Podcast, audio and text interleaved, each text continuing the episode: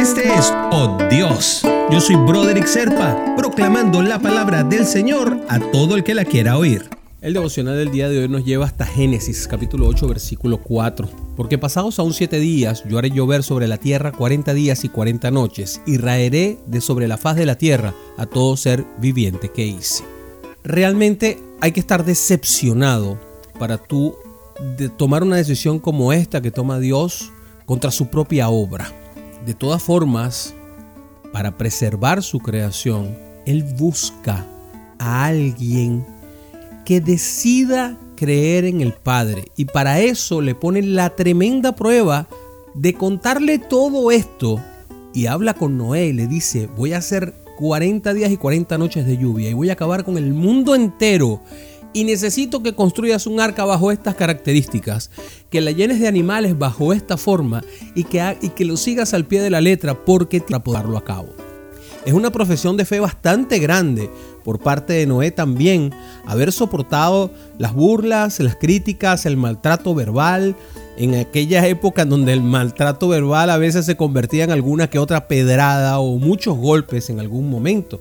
Es decir, es realmente un momento terrible para el padre y también es una tremenda oportunidad, además de una gran prueba, la que le pone el padre a Noé.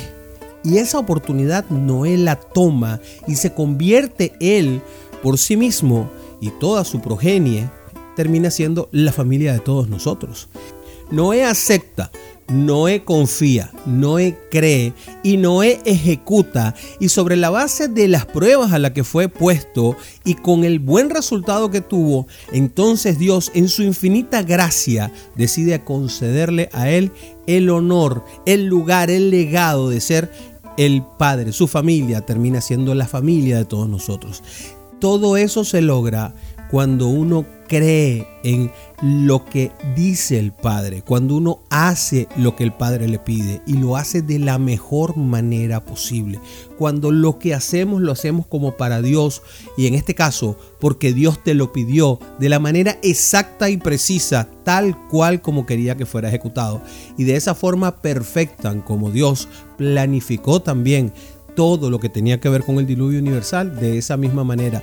No hubo problemas, no hubo carencias, no se vivieron sobresaltos durante el tiempo que Noé, su familia y todos los animales estuvieron en el arca. Así de perfecto planifica las cosas el Padre, a pesar de que lo que estaba haciendo tiene que haberle causado un dolor profundo a Dios, el tener que tomar la decisión que tomó contra su propia creación.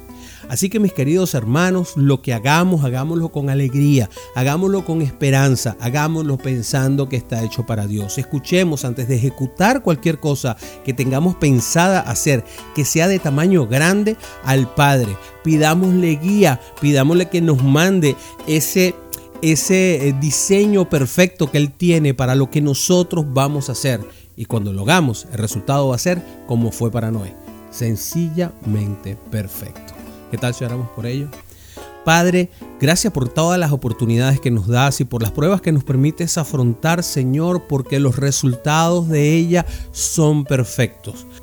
Te pedimos que nos des el corazón abierto y el alma abierta para que tus palabras sean en nosotros reflejo profundo de cuál es tu plan, Señor, que lo entendamos y que aprendamos a ejecutarlo de la manera en que tú nos pides. En el nombre de Jesús oramos. Amén, amén y amén.